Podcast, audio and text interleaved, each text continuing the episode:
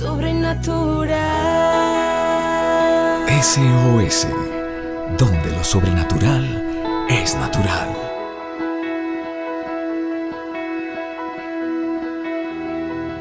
Hola familia de la fe, es un gusto compartir con ustedes estas reflexiones.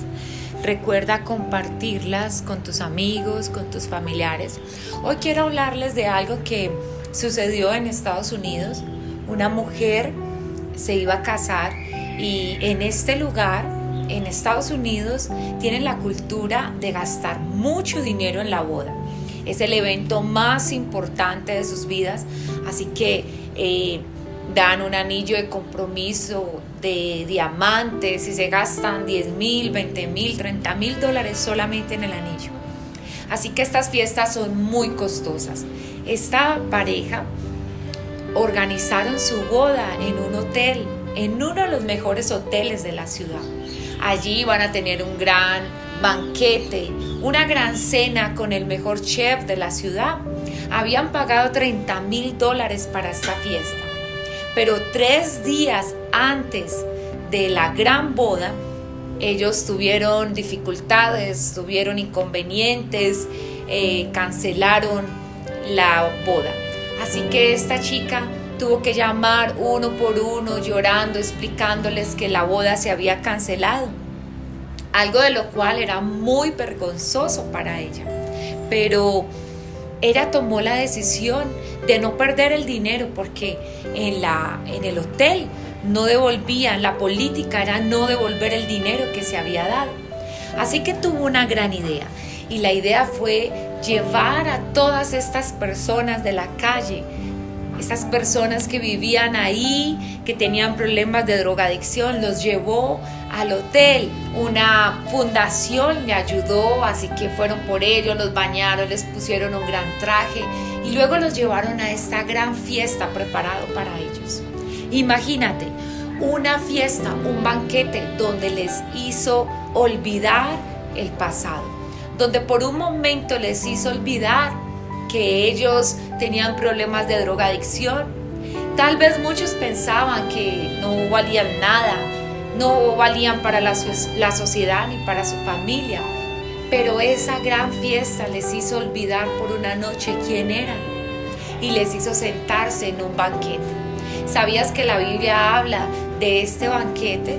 Este banquete que es el reino de Dios y dice que un hombre invitó a una gran fiesta, a un gran banquete, a muchos, pero todos comenzaron a poner excusas. Entonces, eh, algunos dijeron, no, no puedo, te ruego que me disculpes, voy a, a mirar un gran terreno que compré. Otro dijo, no, voy a ir a mirar unos bueyes que compré, un ganado, te ruego que me disculpes. Otro dijo, no, es que me acabé de casar, no puedo estar en este lugar.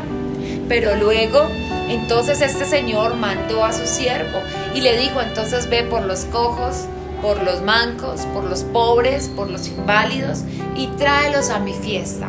Entonces este siervo fue por esta clase de personas y este grupo de personas son aquellos que tal vez tenían su corazón roto, tal vez eh, estaban en depresión, con problemas de alcoholismo, con problemas de drogadicción, su matrimonio estaba mal, estaban quebrados, derrotados.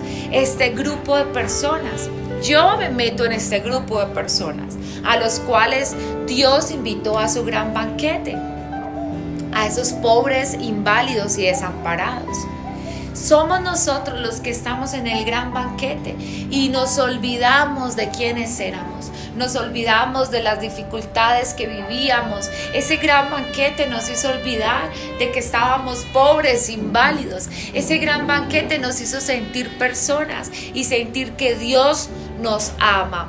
Así que si tú estás en el banquete de Dios, quiero decirte, no vuelvas atrás, no te salgas del banquete, de los milagros, de las sanidades, del fuego de Dios, de sentir la presencia de Dios, de tu vida ser sanada y ser restaurada. Sigue sentándote a la mesa de Dios. Sigue sentándote en ese gran banquete que Dios tiene preparado para ti. Cuando tú vas a la iglesia, entonces tú te sientas delante del banquete. Cuando eres tocado por la unción de Dios, estás en el gran banquete. Cuando lees la Biblia, estás comiendo de los mejores postres que Dios tiene preparado para ti. No te vayas nunca de ese gran banquete. No te pares nunca de la mesa, porque Dios tiene cosas hermosas preparadas para ti. Sus promesas son para aquellos que se sientan todos los días a la mesa. Familia, les amo y les bendigo. Chao, chao. Síguenos en nuestras redes sociales como SOS para tu vida.